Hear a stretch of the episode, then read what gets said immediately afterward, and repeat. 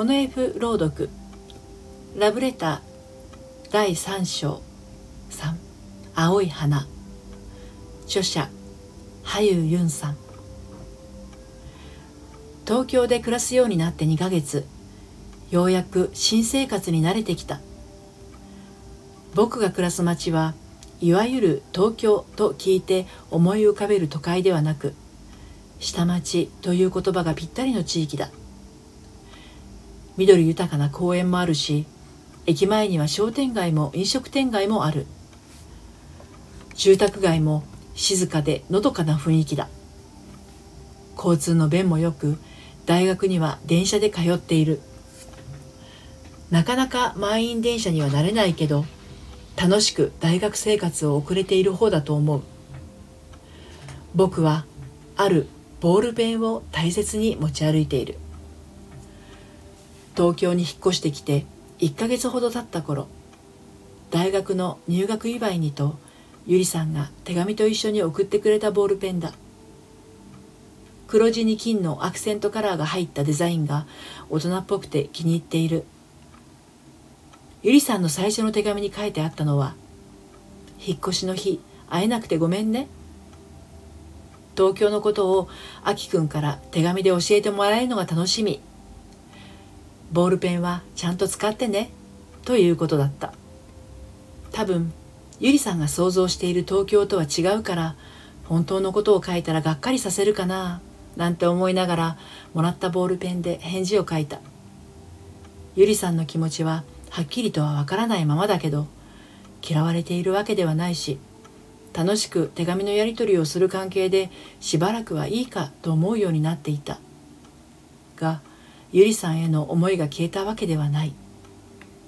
いつか東京で成長した自分をサプライズで見せに行こうと僕は密かに考えていた。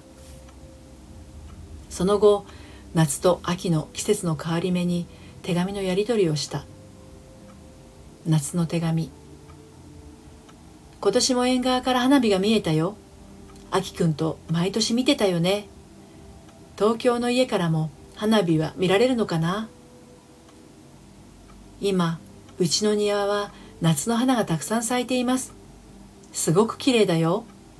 どんな花が咲いてたか覚えてる？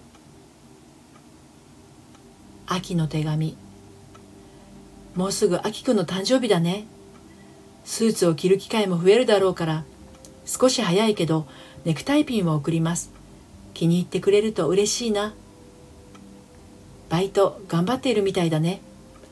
肌寒くなってきたから風邪をひかないように体調管理しっかりね。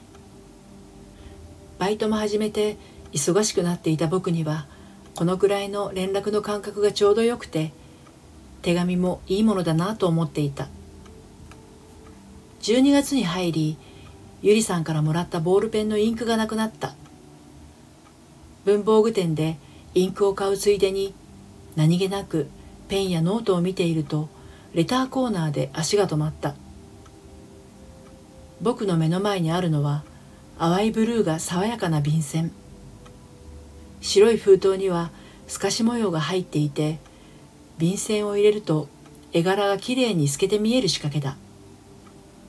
これ絶対ゆりさんが好きなやつ。ゆりさんは綺麗なものや少し変わったデザインのものが好きだった。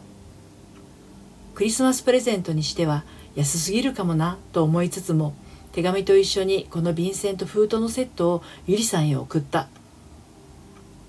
1月ゆりさんから年賀状が届いた。素敵なレターセットありがとう。すごく気に入ってるよと書いてあった。僕は嬉しくて部屋で一人ニヤニヤした。2月ゆりさんから手紙が届いた。